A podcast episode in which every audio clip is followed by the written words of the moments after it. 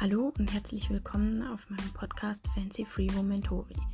Ich bin die Franziska, ich bin Drehbuchautorin, Regisseurin und Produzentin und ihr seid auf meinem Podcast gelandet. Hier könnt ihr zuhören, was ich in meinem Leben so mache, wie ich meine Engagements kriege, was ich mir als Hintergrund denke zu den Sachen, die ich produziere, die ich schreibe.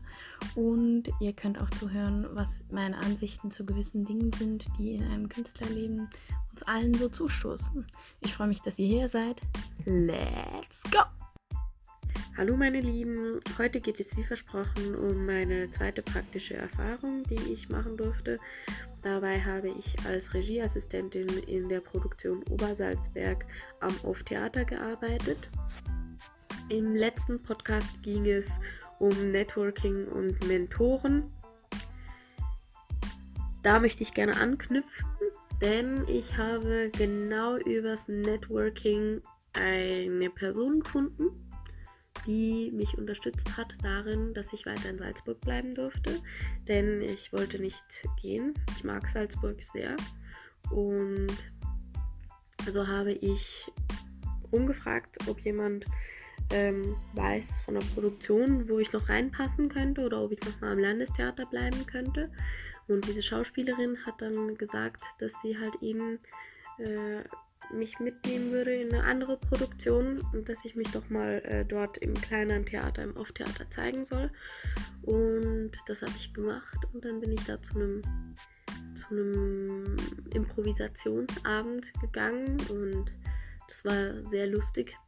Da ging es zufälligerweise an jedem Abend auch um, um eine Schweizer Person, die da auf der Bühne eine Improvisationsfigur war. Das war hoch amüsant. Genau, und ja, mitgegangen und dann wen kennengelernt. Genau genommen den, wurde ich dem Regisseur vorgestellt, als ich Backstage genommen wurde nach der Aufführung. Ja, und dann hat es geheißen, dass ich in Salzburg bleiben kann und eben diese neue Produktion mit aufbauen, heranziehen darf. Das Stück Obersalzberg ist dreht sich um die Führungsriege der NSDAP während dem Zweiten Weltkrieg und es spielt auf dem Berghof am Obersalzberg. Das ist eigentlich Hitlers Ferienhaus gewesen, wo er aber gerne das Führerhauptquartier drumherum aufgebaut hätte. Wenn es denn so weit gekommen wäre, schlussendlich ist es ja nicht so weit gekommen, aber ja, dieses Stück benötigt eine Produktionscrew von ungefähr 15 Personen und was der Vorteil ist, wenn das an so einem kleinen Theater inszeniert wird, ist, dass ähm, man in sehr viele verschiedene Sparten reinsieht. Ich habe also mit Bühnenbau zusammengearbeitet, ich habe in die Technik reingesehen, ich habe in die Maske reingesehen. Das hat mir unglaublich Spaß gemacht. Weil das hat für mich einen Aufstieg in der Karriereleiter auch bedeutet. Ich war nicht mehr Hospitantin, sondern ich war in dem Moment Regieassistentin und durfte somit auch mehr Verantwortung tragen. Ich hatte selbst auch noch eine untergebene Hospitantin und ich hatte dann so verantwortungsvolle Aufgaben wie der Regisseur hat mir gesagt, wann er was proben möchte und ich hatte dann die Verantwortung, den Arbeitsplan zu schreiben, wann wer da sein muss, damit wir das Richtige zur rechten Zeit proben können. Oder ich habe das Regiebuch geführt. Ich habe. Ich musste Kostüme besorgen, genau. Weil da kamen natürlich Uniformen darin vor. Ähm, und die hat ja nicht jeder. Also es ging um, um SS-Uniformen für zwei Offiziere. Und diese Uniformen sind ja verboten, zu Hause so aufbewahrt zu werden in Österreich schon lange. Somit ist es nicht so einfach, an solche Uniformen ranzukommen. Und da half mir dann wiederum das Networking, weil ich habe ja in der Rocky Horror Show Produktion auch mit dem Kostümfundus Kontakt gehabt. Und so habe ich da angerufen und dann eben gesagt, dass ich halt jetzt im kleinen Theater arbeite. Das kleine Theater ist da sehr wohl bekannt. Aber die kannten ja dann mich als Person auch schon so, ach ja, du arbeitest jetzt da, ja, das ist doch toll und so. Und dann bin ich vorbeigegangen und habe die abgeholt, diese Uniformen, Und das war ähm, für mich ein bisschen nervaufreibend, weil ich habe ähm, ich habe schlussendlich, das waren fünf SS-Uniformen, die ich da transportiert habe.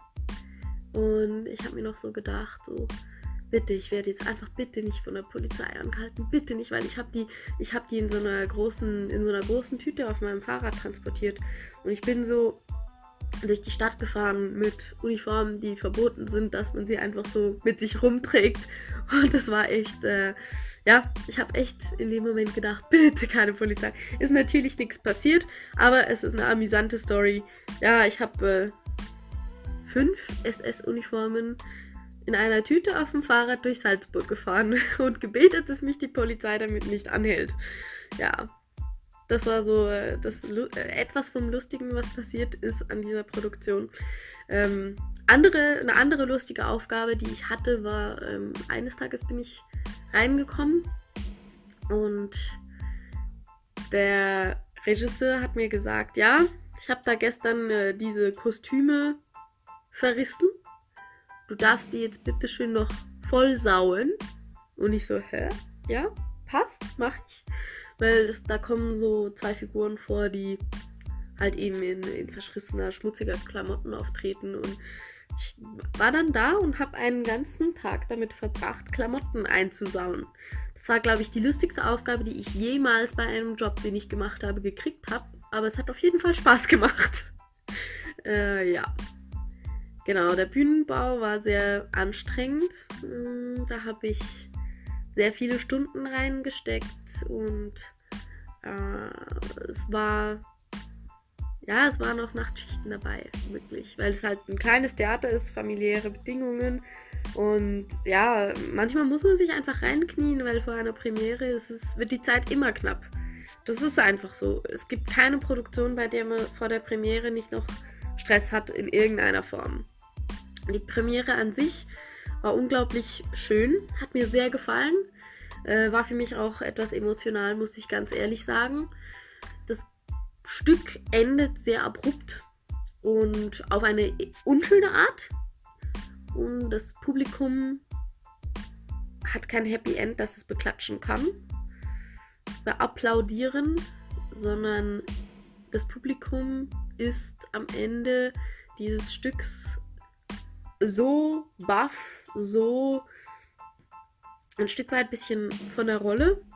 Wir haben in der Premiere fast zweieinhalb Minuten auf den Applaus gewartet. Und der Applaus in diesem Stück, der dann irgendwann fällt, der ist meist nicht klein, aber er gebührt lediglich und einzig und allein nur der schauspielerischen Leistung der Personen, die auf der Bühne standen. Und das ist das ist berührend. Da habe ich wirklich ein Tränchen verdrückt an jenem Abend. Und ich wurde dann natürlich als Regieassistentin zusammen mit der Hospitantin und den Technikern und allen drum und dran auch auf die Bühne gebeten. Und ich habe dann in der Ansprache auch äh, Lob bekommen für, für meinen Einsatz, den ich geleistet habe. Das war mir eine große Ehre. Ja, und dann war die Premiere ja, dann gab es die Premierenfeier. Dafür habe ich dann einen Kuchen gebacken. In dem Stück kommt so ein Modell von einem Gebäude vor, das ich gebastelt hatte. Und ich habe mir für die Premierenfeier vorgenommen, dass ich den Kuchen in der Form von dem Modell baue. Das ist sehr gut angekommen, hat mich ebenfalls sehr gefreut. Und ja, dann haben wir das Stück noch vier weitere Male aufgeführt und ich bin da auch gerne dabei gewesen. Immer vorher ein bisschen Backstage, nachher ein bisschen Backstage. Wir haben immer noch eine Diskussionsrunde angeboten danach, weil es halt ein historisch aufzuarbeitendes Thema ist, womit sich das Stück befasst. Und weil es halt auch eine satirische Ader drin hat, dass man sich da einfach mit den Leuten, die zum Teil, zum Teil hatten wir wirklich Zeitzeugen auch dabei, die sich angesehen haben. Da gab es wirklich interessante Unterhaltungen, die daraus entstanden sind. Und das hat mich auch sehr gefreut, da dann immer wieder ähm, an diesen Abenden anwesend zu sein. Ja, und da kam leider Corona. Corona hat die Kunstbranche ruiniert. Wir konnten das Stück nicht mehr aufführen. Auch jetzt, in, also zwischen den beiden Wellen nicht mehr, weil die Schauspieler und die Leute da mussten natürlich andere Engagements aufnehmen, weil ja, die Künstler können sonst während Corona nicht gut überleben. Genau. Um die Erfahrungen, was mit der Kunstbranche passiert während Corona, werde ich dann gerne im nächsten Podcast sprechen.